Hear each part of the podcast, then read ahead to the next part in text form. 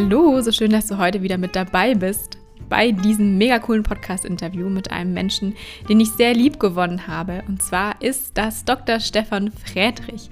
Stefan kennst du vielleicht als den Gründer von Gedankentanken bzw. heute Creator. Stefan ist jedoch nicht nur erfolgreicher Unternehmer, sondern auch Coach und Autor und Sprecher. Also eine sehr, sehr interessante Persönlichkeit. Umso mehr freue ich mich heute über dieses Interview und ich wünsche dir ganz, ganz viel Spaß dabei.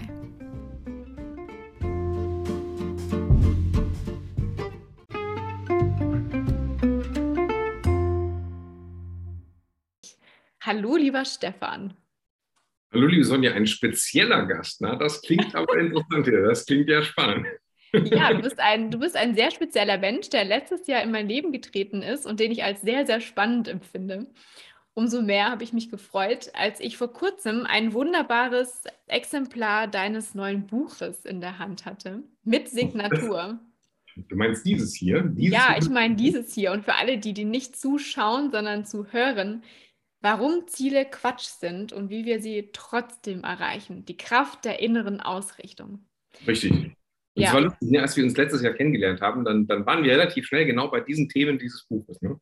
Ja, ganz genau. Deswegen so dieses, ich weiß noch, ich habe meinen Vortrag gehalten und du hast mich danach angeschrieben, meinte, Sonja, du hast mir aus der Seele gesprochen.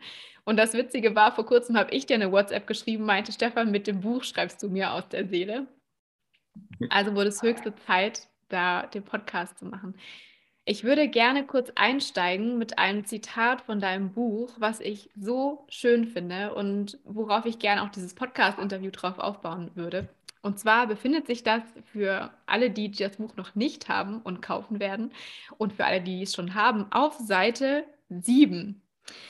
Und zwar steht da, statt Glück und Zufriedenheit erreichen wir oft das Gegenteil. Wir landen im Hamsterrad eingebildeter Pflichten, ohne wirklich anzukommen, wo wir hinwollen.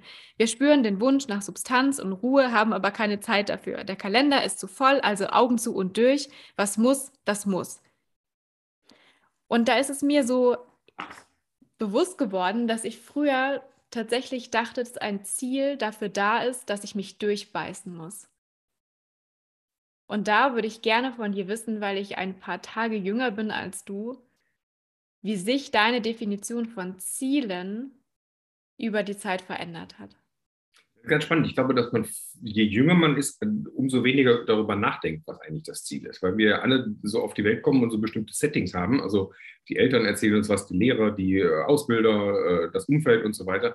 Und dann hält man das am Anfang erstmal für normal, dass man bestimmte Dinge einfach so erreicht. Also man hat eine ganz lange To-Do-Liste. Ja? Also Kinder, ähm, Job, äh, Karriere, Baumpflanzen, Haus bauen und so weiter und so fort. Und interessant ist, dass man irgendwann mal entlang dieses Weges ganz häufig in so Automatismen reinkommt. Also man funktioniert wie so ein Roboter. Also wir sind ja alle total leistungsfähig. Aber irgendwie halten wir durch. Also wir sagen, ah, komm, Urlaub, da ist Wochenende, jetzt ist äh, Feierabend und sowas. Und wenn man ganz streng drauf guckt, dann sagt man, sehr vieles machen wir dann nicht mehr aus Freude oder aus innerem Antrieb, aus Leichtigkeit heraus, sondern um in unserem Alltag äh, so, so Slalomstangen zu erreichen. Und ähm, also ich kenne das beides auch in jüngeren Jahren. Ich bin 50 ja, und ich war auch mal so jung wie du. Und äh, ungefähr so in deinem Alter, da wollte ich gerade Arzt werden, hatte irgendwie frisch angefangen, in der Klinik zu arbeiten und, und, und merkte dann relativ schnell, dass das auch nichts anderes ist als so ein Trott, in den man reinkommt. Und dann hast du die nächste Ausbildung, die nächste Fortbildung, die nächste Fortbildungszertifikate und das nächste, das nächste, das nächste. Das heißt, du bist immer in diesem eines Tages, eines Tages, irgendwann mal werde ich groß, äh, diese, diese, dieser klassische Satz, was will ich mal werden, wenn ich groß bin? Gibt Menschen, die das ihr Leben lang äh, so sagen und die meinen das so. Ja? Also ich bin noch nicht so ganz da, wo ich bin. Sondern bei mir kam dann eine Phase, dann habe ich mit so ein paar beruflichen Veränderungen gemerkt, äh, dass ich äh, Trainer und Coach bin und schon immer war. Also ich bin immer schon so, wie ich bin. Und interessant war, dass ab dem Moment, wo ich diese Selbstständigkeit dann begonnen habe, äh, plötzlich diese äußeren Rahmenbedingungen ziemlich sinnlos waren, weil äh, von Tag 1 an eigentlich ähm, das Sein und das ähm, Erschaffen im Mittelpunkt stand und das Flowen im Mittelpunkt stand. Und ich kann, glaube ich, echt guten Gewissens sagen, dass ich seit fast zwei Jahrzehnten nicht mehr den Eindruck habe zu arbeiten, sondern längst zu sein und angekommen zu sein. Und natürlich entlang dieses Weges hat man auch so seine Ziele, die man erreichen möchte, also mal ein Buch schreiben oder mal ins Fernsehen kommen oder und so weiter und so fort.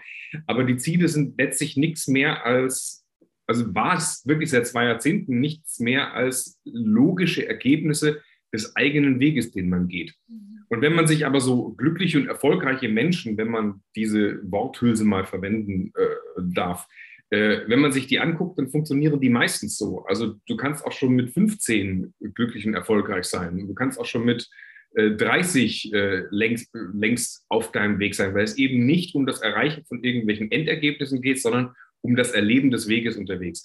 Und was ich bei mir die letzten Jahre gemerkt habe, ich komme natürlich aus dieser Motivationsfuzzi-Denke und dieses, ja, und äh, Consulting-Denke und Projektdenke und sowas.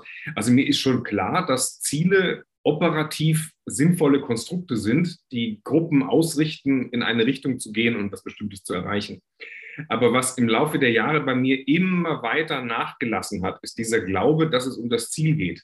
Und ähm, es ist immer mehr Reflexion dazu gekommen und immer mehr die Erkenntnis, dass Menschen häufig Zielen hinterher hecheln, um etwas zu erreichen. Und dabei haben sie den ersten Schritt gar nicht äh, verstanden. Dieses, wer bin ich denn überhaupt? Also wenn, wenn, wenn du weißt, wer du bist, wenn du sozusagen, du bist eine Rose und der andere ist ein Bambus und der nächste ist ein Moos, ja, oder so, ja. Moos ist ein schlechtes Beispiel. Ähm, also du bist irgendeine Pflanze und du bist die schon. Und deine Aufgabe ist letztlich herauszufinden, wer du bist und dann einfach zu wachsen. Und dann ist es was sehr, sehr Organisches, ohne dass du dich diesem ganzen Druck und Stress von äußeren Zielen und Zielvorgaben ähm, unterordnen musst und einfällen musst.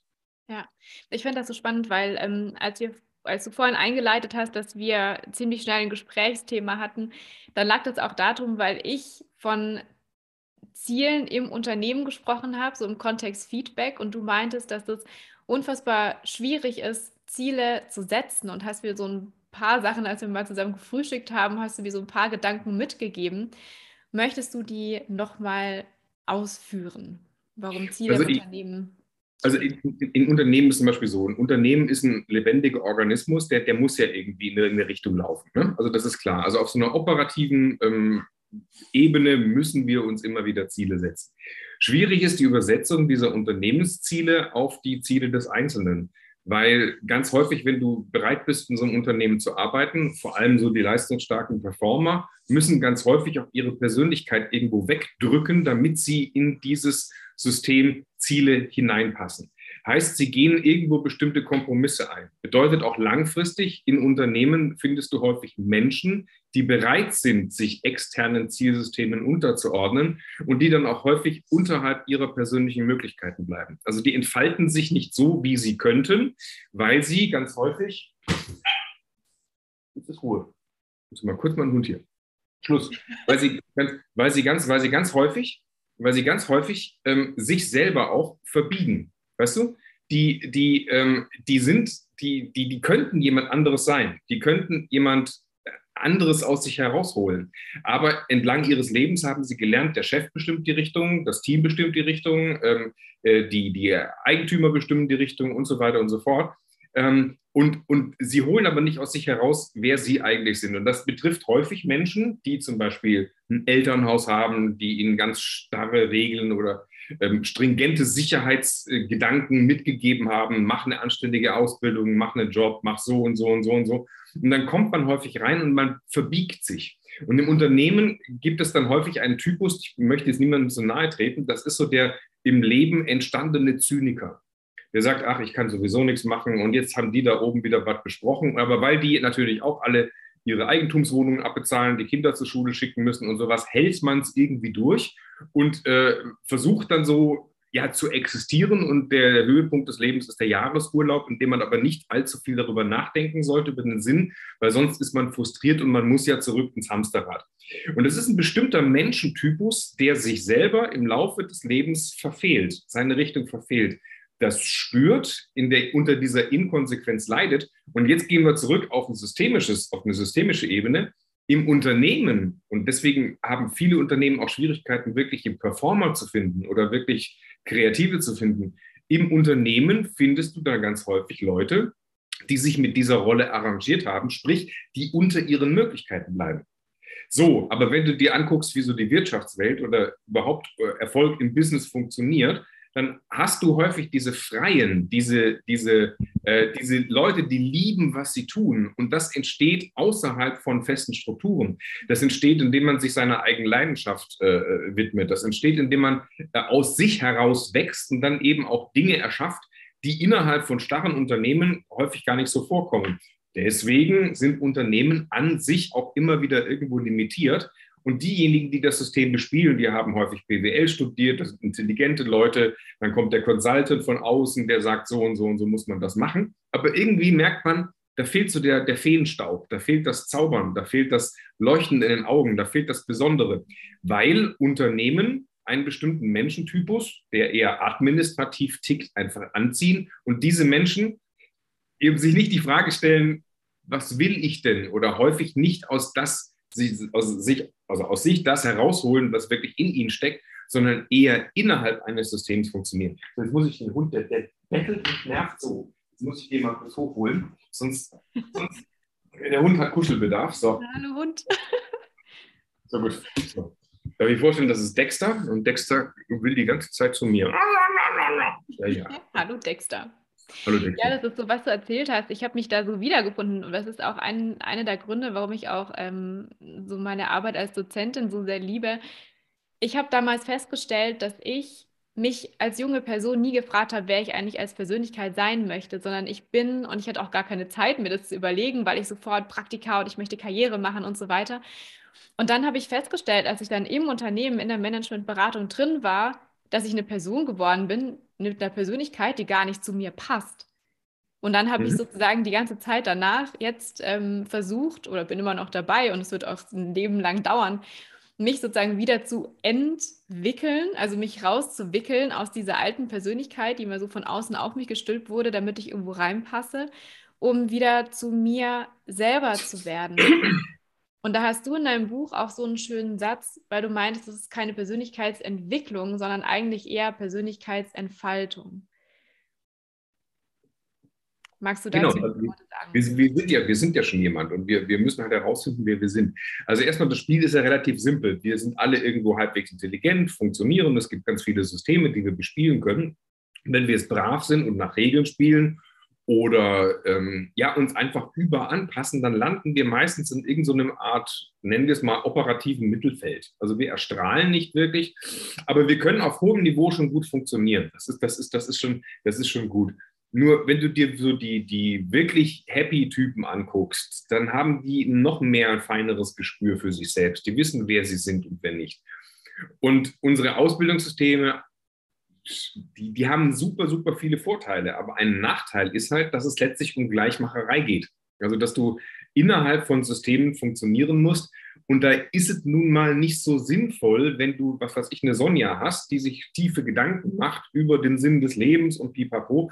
Aber die Sonja muss jetzt gerade in einem Projekt performen, weil sie dafür bezahlt wird und dann einfach zwölf Stunden am Tag daran klotzen muss, weil sie will ja Karriere machen. Ne? So, das heißt, die Sonja wird, wenn sie nicht darauf gesund reagiert, wird sie diesen Impuls immer wegdrücken sagen, ja, ja dann denke ich irgendwann mal drüber nach. Ah, dann denke ich irgendwann mal drüber nach.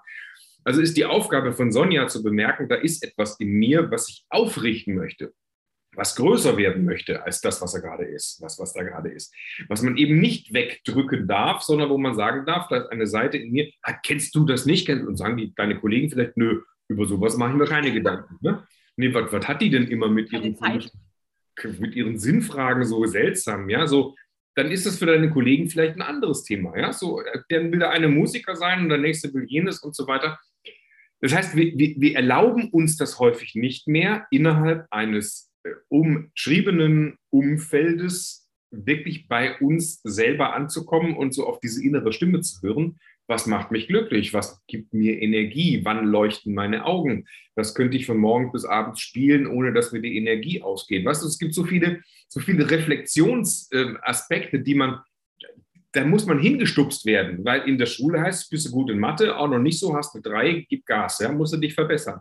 Und dann hast du so deinen Schablonencheck und bist dann aus dem, aus, dem, aus dem Ding draußen und hast den Ausbildungsplatz oder hast ein Studium und dann willst du eine Karriere machen und dann bist du in der nächsten Tretmühle und dann ist die Frau Müller-Meyer-Schulze, geht dann in Rente und dann schielst du auf deren Position und so. Das heißt, wir, wir sind in ganz vielen solchen Automatismen und Persönlichkeiten glauben dann, weil wir häufig nicht so performen wie die Performer, wir müssten an uns arbeiten. Wir müssten uns weiterentwickeln, Persönlichkeitsentwicklung.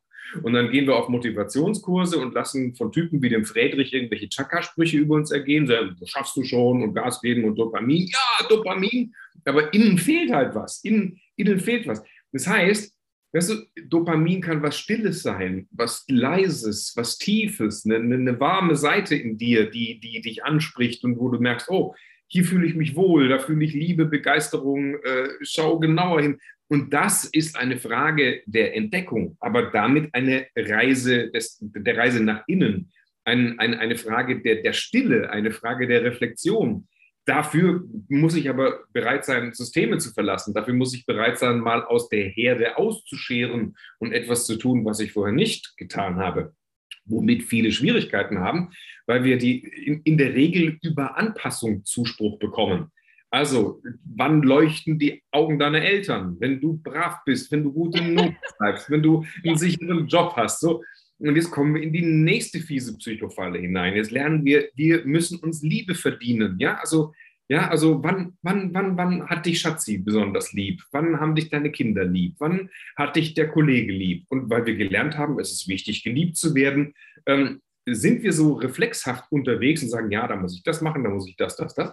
Aber entlang dieses gesamten Weges machen wir die innere Stimme leise, weil diese ganzen äußeren Stimmen da sind. So, und deswegen, weißt du, ich, ich, ich gehe da recht praktisch an. Verbring so viel Zeit wie möglich mit dir selbst. Mhm. Mach gar nichts. Chill, setz dich ja. aufs Sofa, geh spazieren, zieh dich raus, geh wandern, alleine. Will alleine, äh, alleine kann er doch nicht alleine machen, weil meine Freundin will doch. Nee, schaffe so viele Gelegenheiten wie möglich in deinem Leben, dass du eben nicht das Geplapper der anderen hörst, sondern merkst, in mir drin ist da was. ja? Und das ist so ein, das ist ein Prozess. Ja? Das klingt jetzt vielleicht ein bisschen harsch für den einen oder anderen, aber das ist ein Prozess. Und wenn du da reinkommst, dann landest du über äh, kurz oder lang bei dir. Ich finde das so, mm, so spannend, weil gerade auch so, mm, so mit, diesem, mit diesem Gedanken, ich habe mich ja ganz lange Zeit auch mit Feedback beschäftigt und da ist auch dieses, dieser Satz, trenne die Person von der Leistung. Nur das Ding ist ja, wie du eben schon gesagt hast, ganz viele von uns definieren sich ja über ihre Leistung, dass sie in irgendeiner Art und Weise was leisten, sei es nur, dass sie eine gute Tochter sind, ein guter Sohn, toller Freund, was auch immer. Nur die wenigsten haben ja verstanden, dass sie schon so, wie sie sind, gut sind, dass sie sich tatsächlich auch durch ihr Sein definieren können. Und ich glaube, da liegt so einer der wichtigsten Punkte, an dem ich mich vorher mal oder mit dem ich mich vorher mal auseinandersetzen sollte, bevor ich mich überhaupt in die Richtung eines Ziels begebe. Ja, das heißt, mit welcher Motivation mache ich ein Ziel? Also mit, mit dem Feedback. Feedback ist ja was hoch Sinnvolles und was total Kluges, weil vor allem, wenn Menschen miteinander irgendwas machen, ja, dann muss man sich ja aufeinander abstimmen. Das ist ja, das ist ja, das ist ja völlig klar. Aber machen wir die, die, die Schleife jetzt zurück. Wie beschäftige ich mich denn mit einem Ziel, was zu mir passt? Dazu eine Geschichte, ich habe dir auch ein Buch geschrieben, ist jetzt einige Jahre her. Und damals hat das angefangen, dass ich das Thema Ziele total spannend fand. Ich habe dann Motivationsseminar bei Ärzten gegeben. Also ich bin selber Arzt, ausgebildeter Arzt, habe mal hab nur sehr kurz Klinik gemacht, aber habe dann so für so eine Fortbildungsveranstaltung, da kriegt man Punkte, bin ich dann dahin und da waren so 20, 20 Ärzte und wir hatten echt Spaß. Also 19 hatten Spaß. Der Teilnehmer, einer hatte offensichtlich keinen Spaß. Der saß in der letzten Reihe, die ganze Zeit die Fresse gezogen, irgendwelche Messages getippt, hat seinen Laptop aufgeklappt, hat irgendwelche Dinge beantwortet. Der ist einmal sogar ans Telefon gegangen. Und dann habe ich, hab ich gesagt, Entschuldigung, das geht so nicht. Äh, ernsthaft, was zum Teufel machen Sie hier? Warum sind Sie hier? Da sagte er, ja, ist doch klar, wegen der Fortbildungspunkte und tut ihm leid und ich sollte mich nicht stören lassen. Und dann sage ich, Entschuldigung, ich, ich verstehe es nicht was machen Sie hier? Sie sind wie alt, Mitte 40 und Sie wollen offensichtlich nicht hier sein. Warum ist ein Mitte 40-jähriger Mann, was machen Sie beruflich? Oberarzt, Anästhesie. Warum ist ein Oberarzt Mitte 40? Warum steht er nicht einfach auf und sagt, ich gehe jetzt, ist nichts für mich, völlig in Ordnung, habe ich kein Problem damit. Dann sagt er, naja, der hat so einen stressigen Job, dass er die einzige Gelegenheit ergreifen muss, endlich diese Fortbildungspunkte zu kriegen, weil der, der braucht die. Dann sage ich, ja, was haben Sie denn im Job? Was ist denn das so stressig? Und dann hat der angefangen zu jammern und OP und Arbeitsbelastung und Patienten und Pipapo, also so die typische Jammerschleife. Sage ich, okay, kapiere ich, ist ja alles sehr, sehr viel. Aber sagen Sie, wenn das so, so furchtbar viel ist und Sie darunter leiden, warum wechseln Sie dann nicht den Job? Der war Oberarzt in der Uni. Dann sage ich, Sie können doch aus der Uni rausgehen, dann haben Sie das Ganze nicht. Dann suchen Sie nochmal, ja, es geht ja nicht, weil er will Professor werden. So, jetzt Achtung, Ziel, Mo rüber, ja, so, ich will Professor werden, mein Ziel. Dann sage ich, Sie sind Mitte 40, das ist schon ein bisschen alt für einen Professor. Warum sind Sie es denn nicht längst? Andere in Ihrem Alter sind es längst. Dann sagt er, ja, was soll er denn machen? Und er hat so viel zu tun. Okay, pass auf, lass uns mal klären. Was tust du? Das ist das, das, also das ist der Weg. Und das andere, was ist dein Ziel? Dann sagt er, ja, was macht er den ganzen Tag? Ja, also OPs und Klinik und Klinik. Sagt er, hey, was müsstest du tun, um zu deinem Ziel zu kommen? Forschen, Studenten anleiten, Kongresse besuchen, publizieren und so weiter. Sag ich, warum macht das dann nicht? Und jetzt pass auf. Er sagte, ich hasse die Uni, ich hasse Wissenschaft, ich hasse Forschung. Dann sage ich, verstehen Sie, dass das nicht klappen kann? Also Ziel ist da in die Richtung und das ist das, was Sie tun und das hassen Sie offenbar. Und jetzt pass auf, jetzt fragte ich ihn, Warum wolle er denn Professor werden oder wozu? Und dann brach das aus dem richtig emotional raus. Er will Professor werden, damit er endlich aus der scheiß Uni rausgehen kann. Dass er endlich die blöden Studenten nicht mehr sehen muss, damit er endlich, damit er endlich mit dem Professorentitel eine Privatpraxis eröffnen kann, privat abrechnen kann, mehr Geld verdienen kann, damit er endlich weniger arbeiten muss. Mhm.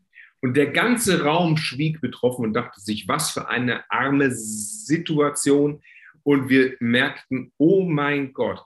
Und damals kam mir das erste Mal so der Gedanke, kann das sein, dass diese ganzen Karriere-Dinge ganz häufig toxische Gedankenkonstrukte sind, die uns in so ein Hamsterrad schicken, wo wir von Problem zu Problem zu Problem laufen, das Leben versäumen, obwohl wir eigentlich mit einem Move sofort bei uns wären. Und dann habe ich dem gesagt, du weißt du, werd doch Unternehmer. Ja, du kannst doch, du kannst doch eine Arztpraxis aufmachen, privat abrechnen. Einen Professor kannst du auch einstellen. Den muss, und ansonsten beschäftige dich mit, mit Praxismanagement oder mit, äh, mit Arztmarketing oder sowas. Also du, du, musst nicht, du musst nicht durchhalten und du musst nicht selber Professor werden. Und damals ist dieses Modell entstanden, was ich auch in dem Buch ziemlich intensiv erkläre. Also drei Kompassnadeln in einem Kompass, eine Ziele-Kompassnadel, eine Weg-Kompassnadel und eine Sinn-Kompassnadel. Und wenn die drei in die gleiche Richtung gehen, dann ist alles gut. Dann darfst du auch schöne große Ziele verfolgen. Aber sobald die in unterschiedliche Richtungen weisen, hast du ein Problem. Ja. Weißt du, was mir da direkt in den Kopf kommt? Ein Kunde, mit dem ich vor zwei Wochen, glaube ich, war es, gesprochen hat. Und der hat so einen schönen Satz gesagt. Ich glaube, diesen Satz haben viele im Kopf. Wenn der Weg nicht hart war, dann ist das Ziel nichts wert. Furchtbar, schrecklich. Das ist Sadomasochismus. Oder Masochismus.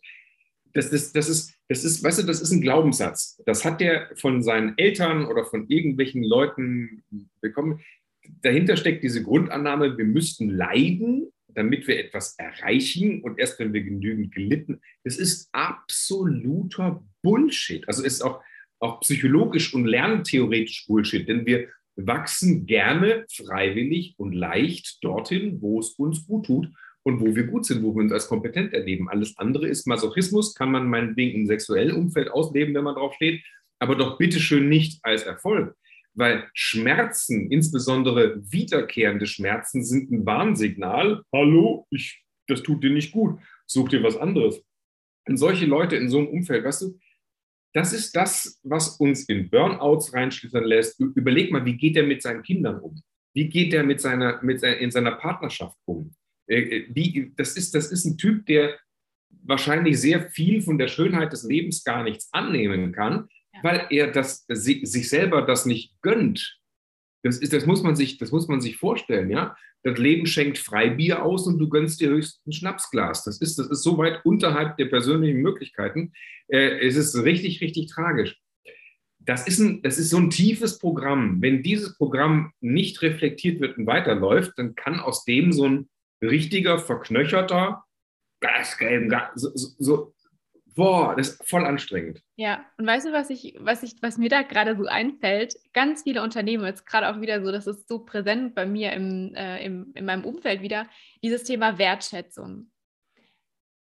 Da dachte ich mir, genau das, was du eben gesagt hast, wenn jemand noch nicht mal mehr wertschätzen mit sich umgeht und das beginnt damit, dass du Dinge tust, die dir Spaß machen, dass du dir Zeit dafür nimmst, dass du dich nochmal reflektierst, ob dir der Job, den du machst, ob es dir gut tut, ob dir dein Umfeld gut tut, ob du dir mit deiner Ernährung gut tust, ob du dir die Zeit für dich nimmst, um dich weiterzuentwickeln, dich mal wirklich zu fragen, was deine Ziele sind. Wenn du dir, wenn du dich noch nicht mal mehr selber wertschätzt, wie willst du andere wertschätzen? Ja, das ist diese ständige Suche im Außen nach dem heiligen Kral, anstatt sich mal Zeit zu nehmen, bei sich hinzugucken. Und wie, wie alt war dieser Mensch, von dem du gerade gesprochen hast?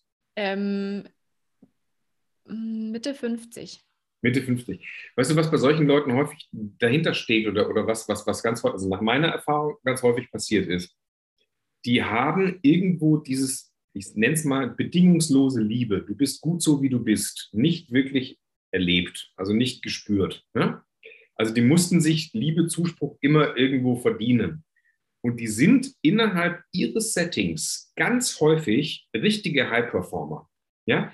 Also aus so einer unterschwelligen Schwächung des Selbst, aus einer unterschwelligen Ich bin nicht gut genug, ich muss kämpfen, ich muss kämpfen, können grandiose äußere Lebensleistungen entstehen. Was aber passiert, wenn alles eigentlich okay ist? Also irgendwann mal gibt es bei vielen Menschen den Moment im Leben, da ist das Haus abbezahlt, die Karriere ist da, es ist eigentlich alles okay. Und dann wird es mal ruhig. Und man könnte jetzt eigentlich zufrieden sein. Und diese Menschen merken, die haben trotzdem noch diesen, ich muss noch, ich muss, ich, ich bin noch nicht gut genug, ich bin noch gut. So, und irgendwann mal kommt eine Midlife-Crisis oder sie gehen in Rente oder ein Partner trennt sich oder sonst was.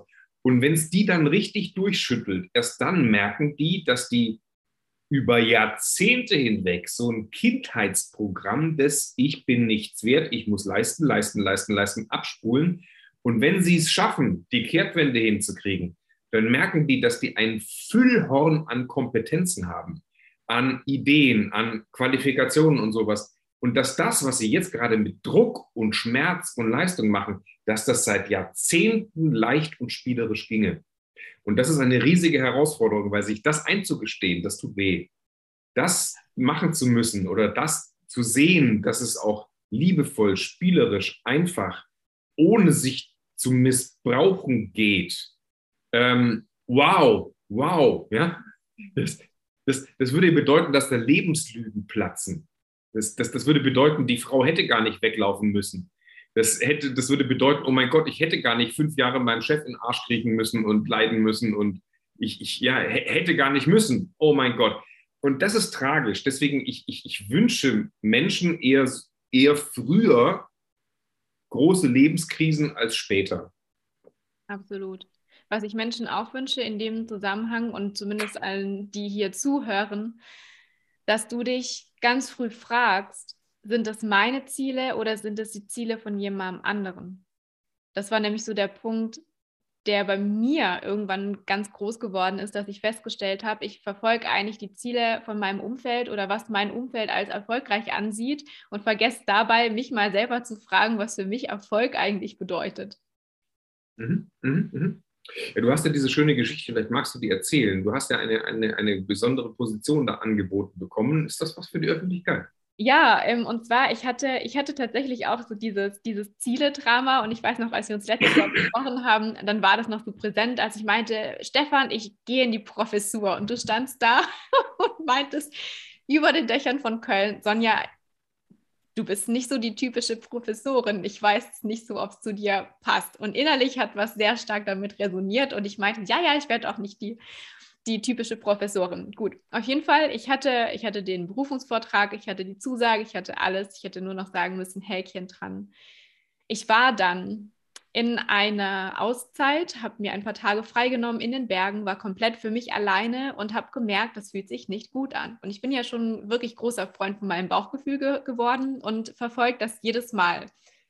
Auch was für Entscheidungen daraus entstehen, die sonst keiner verstehen kann. Auf jeden Fall habe ich mir die Frage gestellt, wenn jetzt, es war Sonntag, und wenn ich jetzt in der Professur wäre, würde ich mich jetzt auf Montag freuen. Und alles in mir hat geschrien, nein, auf gar keinen Fall. Gut, das tat weh. Da durfte ich erstmal für mich damit klar werden, dass es die Entscheidung ist, dass ich das nicht mache. Dann durfte ich das meinem Umfeld beibringen, meinen Eltern beibringen.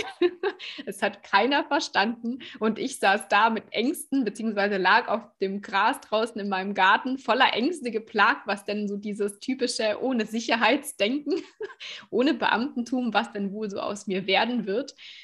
Ja, ich bin noch am Leben. Ich bin auch lieb. So, aber jetzt überleg mal, was ist der normal konditionierte Mensch, der diese inneren Antennen nicht hat oder dem man die abtrainiert hat oder dem man sagt, komm, stell dich nicht so an, das ist wichtig. Der macht nicht diese Auszeit. Der geht nicht alleine mal in den Wald oder verbringt mal Zeit mit sich oder spürt in sich hinein, sondern er sagt, komm, wird schon. Augen zu und durch. Und wenn es dumm läuft, bist du jetzt in einem Zwei-Jahrzehnte-Drama. Ja, du wirst reingehen in den Job, du wirst funktionieren, du wirst deine Studenten haben, deine Kollegen haben, deine Projekte. Sprich, du wirst deinen Geist beschäftigen und du bist eine intelligente Frau, du hast viel Geist, hast viel Intelligenz, Frau Dr. Sonja Hollerbach wird zur Frau Professorin Sonja Hollerbach.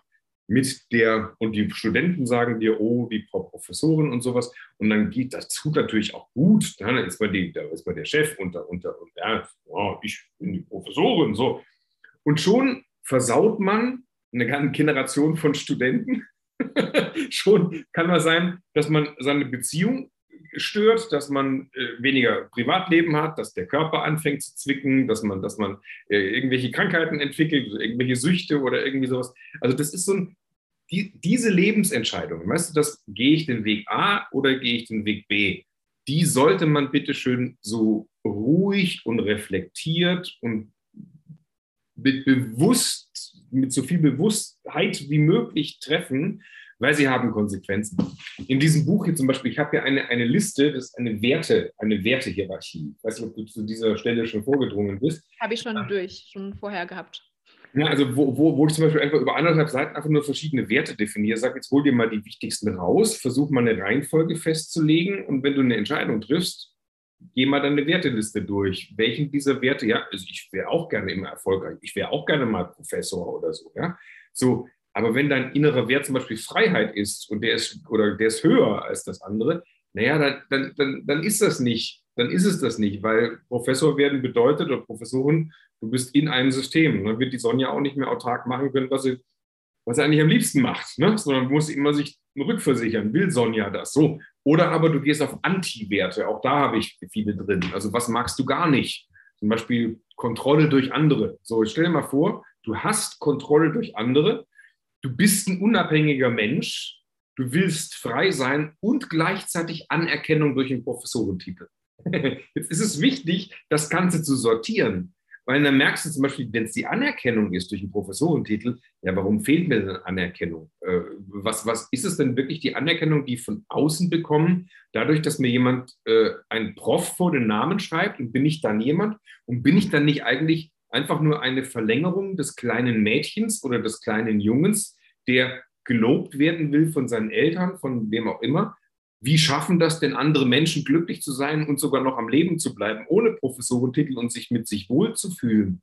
Also geht es dann im Kern darum, dass diese, dieses Motiv, dieses, dieses Ich will Anerkennung, der scheint ja irgendwo ein Loch in mir selber zu sein. Also irgendein etwas, was da gestopft oder befüllt werden muss. Aber wessen Aufgabe ist denn das, dieses Loch zu befüllen.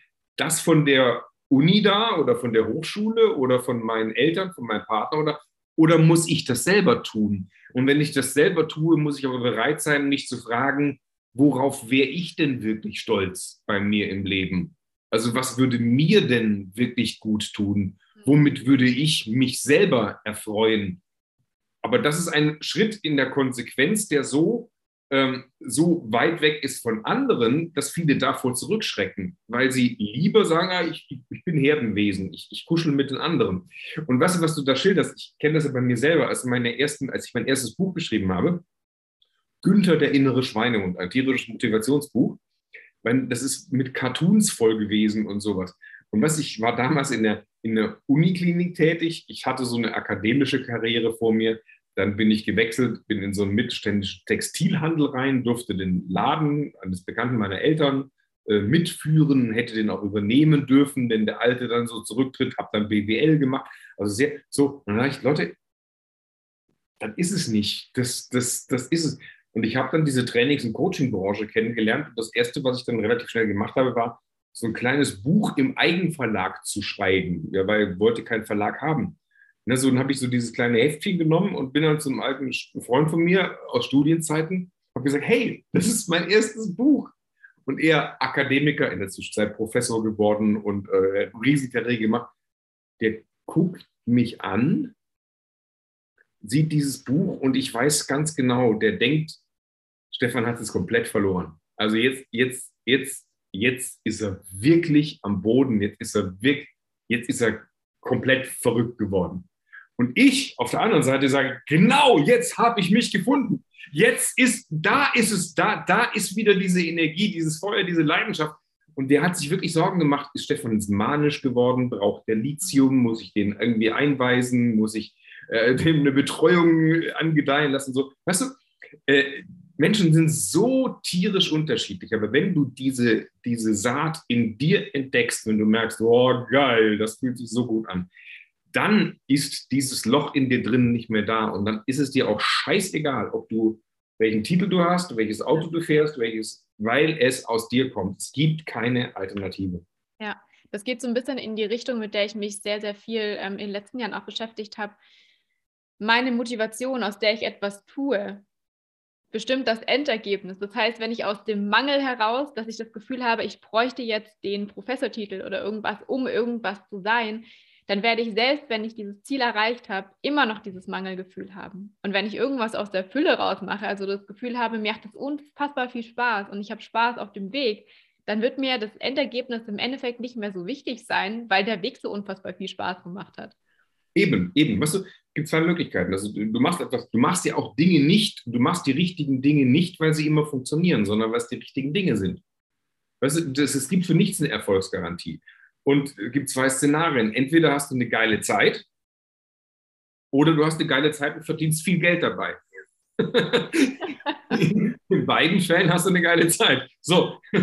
Und, und, und wenn was nicht sein soll oder wenn, dann, dann, dann merkst du halt entlang des Weges, dass du ein bisschen was justieren darfst.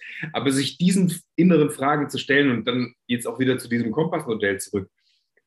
Erst der Sinn, dann der Weg und dann erfolgen Ziele irgendwie organisch entlang des Weges. Und manchmal liegt das Ziel nicht am Ende des Weges, sondern irgendwo an seinem Rand. Dann ist da irgendwo eine neue Chance, eine neue Erkenntnis, irgendetwas, was sich, was sich plötzlich öffnet, eine Türe und wo du sagst, okay, weil ich nicht eingebunden bin in so viele Pflichten, weil ich meiner eigenen inneren Richtung folge, kann ich mir auch erlauben, mal hier reinzulaufen. Ich kann mir auch erlauben, mal etwas zu tun, was in eine Sackgasse führt, weil ich Erfahrungen mache. Kann mir auch erlauben, mal tatsächlich auch zu leiden und durchzuhalten, weil auch das gehört dazu. Wenn ich aber als Grundannahme habe, es ist nichts wert, wofür ich nicht gelitten habe, dann dann ist die vor, also ist sehr wahrscheinlich, dass, dass es da im Leben extrem viele Ziele gibt, die da eigentlich auf einen gewartet hätten, aber die nicht erreicht werden, weil man die ganze Zeit das falsche Spiel gespielt hat. Ja, weil ich die ganze Zeit unterwegs war, um irgendjemand was zu beweisen. Um, um, um zu, um zu, um, zu, um, zu, um zu, um zu. Um zu. Eines Tages, irgendwann mal, wenn ich groß bin, werde ich ja. So, und um was zu beweisen, ja. Und dann sind wir wieder beim großen Thema Ego.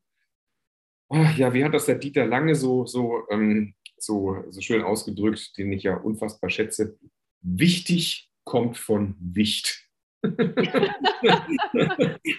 also je wichtiger Menschen werden wollen, desto, desto kleiner ist da irgendwo innen drin eine kleine Stimme, die sagt, ich bin ganz toll, gell? Bitte lob mich, bitte find mich toll, bitte find mich super. Mhm. Stefan, ich könnte noch ewig mit dir weiterreden. Und du weißt, was jetzt kommt. Ich habe dich nämlich schon vorgewarnt, dass ich dich auch irgendwann mal deinen Redefluss stoppe. Es ist jetzt tatsächlich soweit. Du siehst, ich bin ganz brav und werde jetzt runterfahren und folgen und sagen, oh Sonja, das ist echt schade. Aber weißt du, ich, eine Viertelstunde habe ich noch und zwar, nein, alles gut. du hast mich vorgewarnt. Ich halte jetzt noch die Klappe. Aber ich darf nochmal auf das Buch hinweisen, oder? Das wollte ich gerade sagen. Also, wenn du zugehört hast und das dir so viel Spaß gemacht hat, das Gespräch wie mir oder wie uns, wie ich an Stefans blitzenden Augen sehe, dann empfehle ich dir wirklich von Herzen, dass du sein Buch liest. Da stehen richtig, richtig tolle Nuggets drin. Also selbst wenn du auch schon unter diesem, auf diesem Weg schon lange unterwegs bist und das Gefühl hast, ah, der, was soll der mir denn Neues erzählen? Da stehen richtig gute Gedanken drin. Richtig tolle Gedanken. Dankeschön. Stefan, ich danke dir von Herzen, dass du da warst. Und danke für deine tollen Impulse und Ideen, die uns heute ganz persönlich mit auf den Weg gegeben hat. Liebe Sonja, liebe Anne, danke sehr für die Einladung. Und wie heißt das schön, dem Gehenden schiebt sich der Weg unter die Füße, lauft los in eure Richtung. Dankeschön.